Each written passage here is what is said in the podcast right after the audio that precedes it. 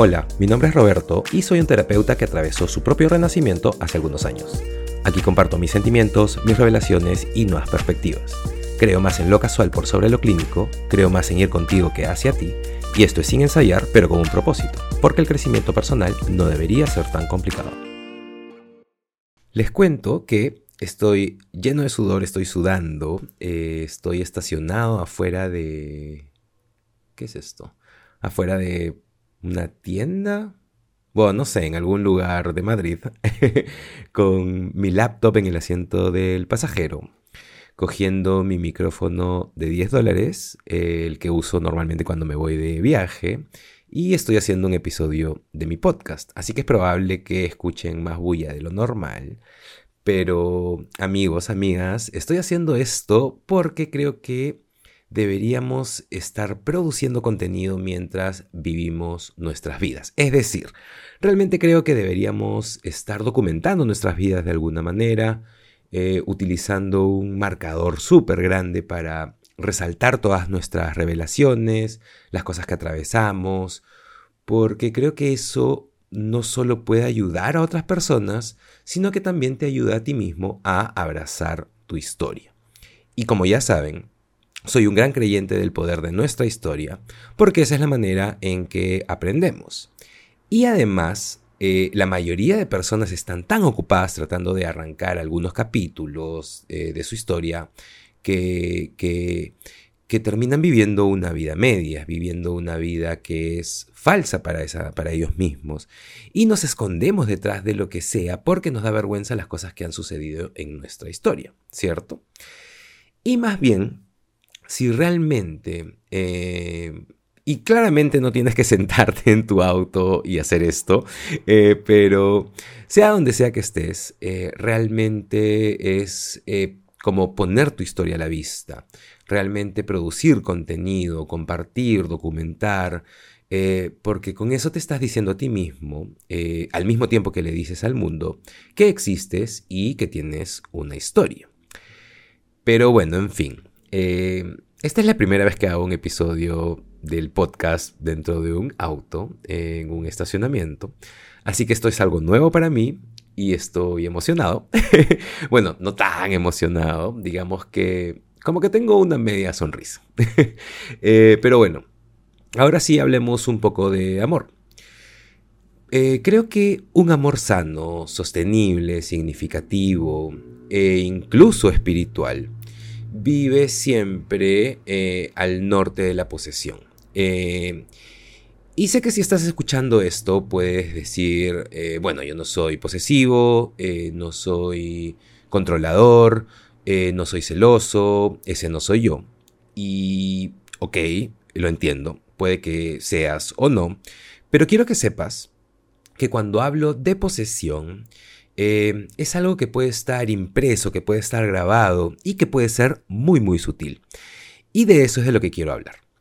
Porque la verdad es que nadie entra a la adultez sin cicatrices, lo cual significa que todos tenemos una historia, todos hemos atravesado algunas o varias mierdas, y las mierdas que hemos atravesado, eh, sea, no sé, la manera en que fuimos criados, o tal vez nuestras experiencias en el amor, eh, no sé, todas las cosas que nos han tocado atravesar, terminan cableándonos de cierta manera y la mayoría de nosotros terminamos amando de una manera en que intentamos agarrar en lugar de sostener. Siempre le explico, eh, le explico a las personas la imagen de, y creo que lo mencioné en algún episodio hace poco, pero tipo, si vas a intentar alimentar a un pájaro y y si, y si corres detrás del pájaro con comida, este va a irse volando. Pero más bien si sostienes eh, tu mano en el aire y la levantas y la dejas fuera eh, con algo de comida en la palma, la posibilidad de que los pájaros vengan a ti son mucho más grandes, ¿cierto? Y creo que esa es la manera en que deberíamos amar. Y la mayoría de nosotros, obviamente no lo hacemos, la mayoría de nosotros perseguimos cuando se trata de amor y, tratamos de alimentar a nuestra pareja persiguiéndola, incluso si no lo quiere, y la asustas y termina volando hacia otro lugar. Eh, y bueno, ok, tal vez no es la analogía más precisa, pero es lo primero que me vino a la mente. Así que con todo esto pregúntate, ¿estás agarrando o estás sosteniendo? ¿Estás siendo posesivo? Eh, incluso si es de una manera sutil.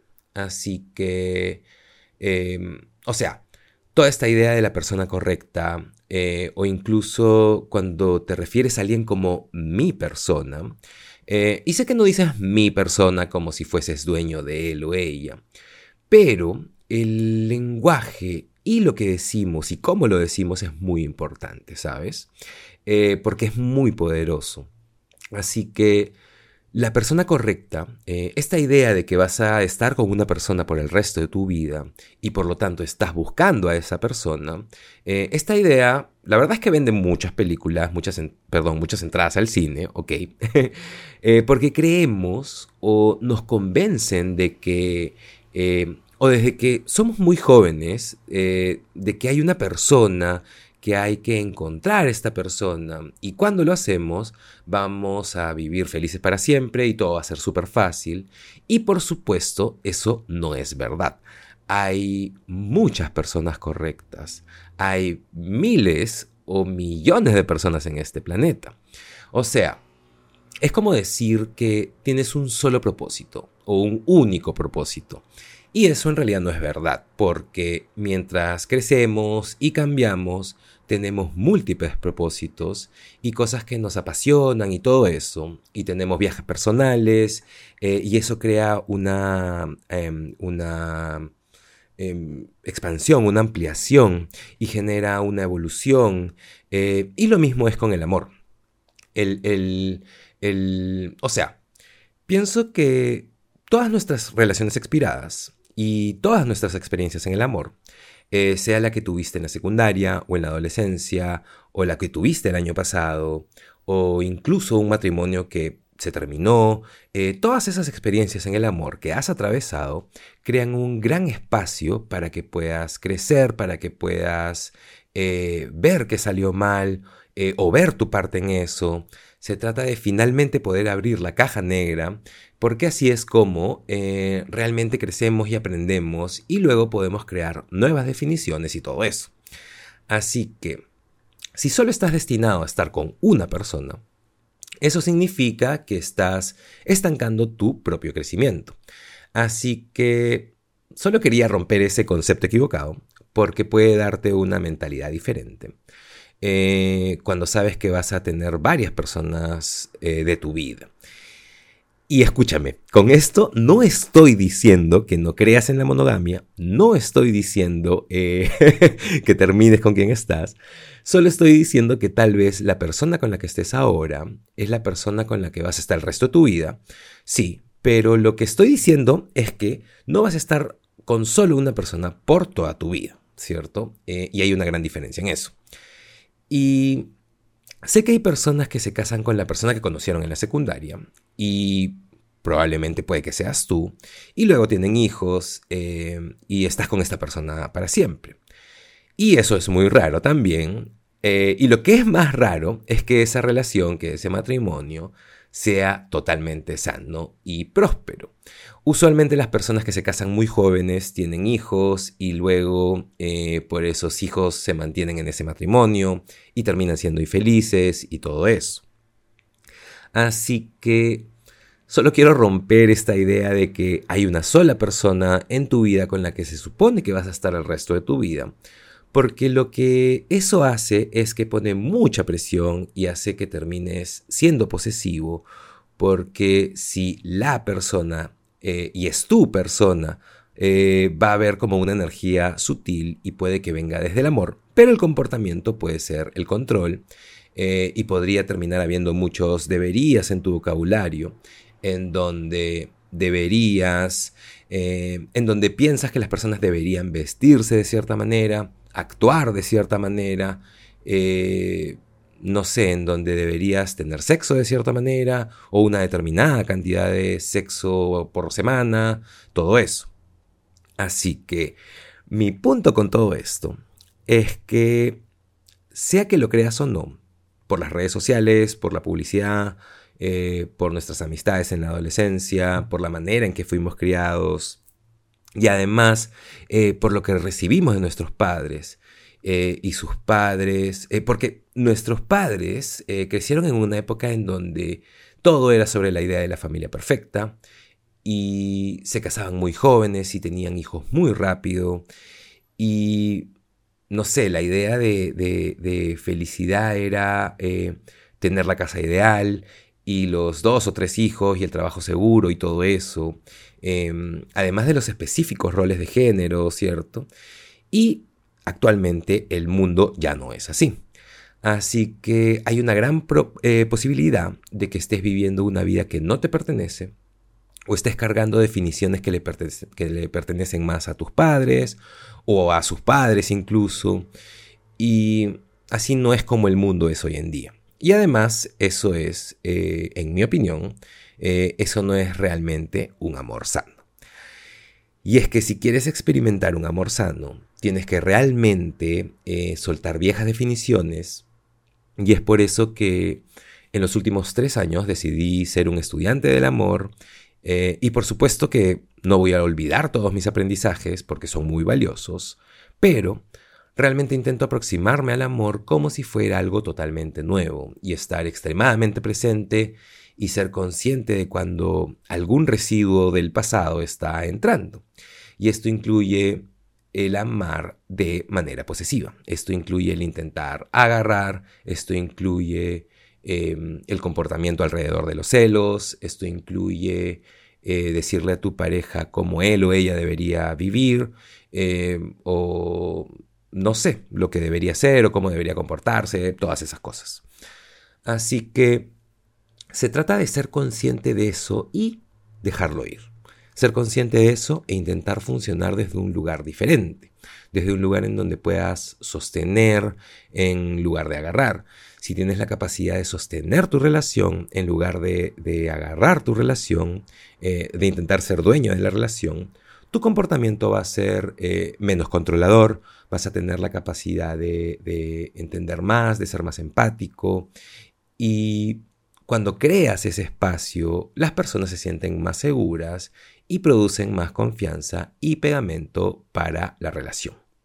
Más bien, cuando funcionas desde un lugar en donde intentas agarrar o ser dueño de la relación, desde un lugar en donde, em, desde donde piensas que tu persona es solo tu persona eh, y no es la persona de nadie más, y que Además, no se sentiría atraída o atraída a nadie más que a ti, y en donde tienes todos estos deberías, lo que estás haciendo es creando una prisión.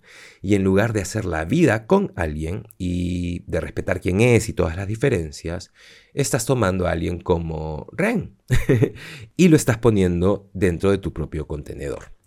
Así que, nada, el amor desde la posesión es una pesadilla, porque creo que amar desde la posesión viene, no sé, de los 20 o los 50, en donde se vivía con muchos deberías y habían muchos roles de género muy específicos y, y las mujeres tenían que hornear cosas y, y, criar a los hijos y los hombres estaban haciendo el trabajo para generar dinero y todo eso.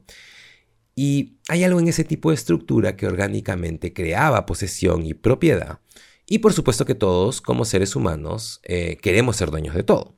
Así que si tienes una tendencia a ser posesivo, mucho de eso suele venir de crecer en un mundo en donde eh, nos meten la idea de la persona correcta y todo eso. Y creo que un poco de eso también viene de nuestros padres y las viejas definiciones de amor y finalmente de nuestras propias experiencias, así que la idea es que seas consciente de eso. Si sientes que estás siendo posesivo con tu pareja, eh, corta eso inmediatamente, mira hacia adentro, sé consciente de que tienes que, crecer y parte de crecer es... Eh, es, es em, bueno, y en primer lugar, crecer es tu propia responsabilidad. Y con eso solo vas a llevar mucho más a la, a la mesa eh, y a tu relación, pero también va a elevar tu potencial. Usualmente las personas que funcionan desde la posesión y quieren ser dueños o controlar algo, esa actitud suele venir del miedo o la inseguridad, así que mientras más tengas la capacidad de dejar de hacer eso, más seguro vas a ser contigo mismo y vas a tener menos miedo. Así que no solo se trata de tu pareja eh, y de construir una relación increíble, también se trata de ti y de tu propio viaje personal. Así que amigas, amigos, eh, sean conscientes de cuando estén siendo posesivos en el amor. Y aunque sea algo sutil, hagan todo lo posible por dejarlo ir, averigüen de dónde viene, busquen a un terapeuta, procesen las cosas, disuelvan todo eso, para que puedan crecer como personas y permitan que la persona a la que aman pueda crecer como persona. Gracias por estar aquí, espero que te haya gustado el episodio que he grabado desde un auto. Y nada, no te olvides de compartirlo y ya nos vemos, nos escuchamos en el siguiente episodio de Pensando el Amor Podcast. Chao.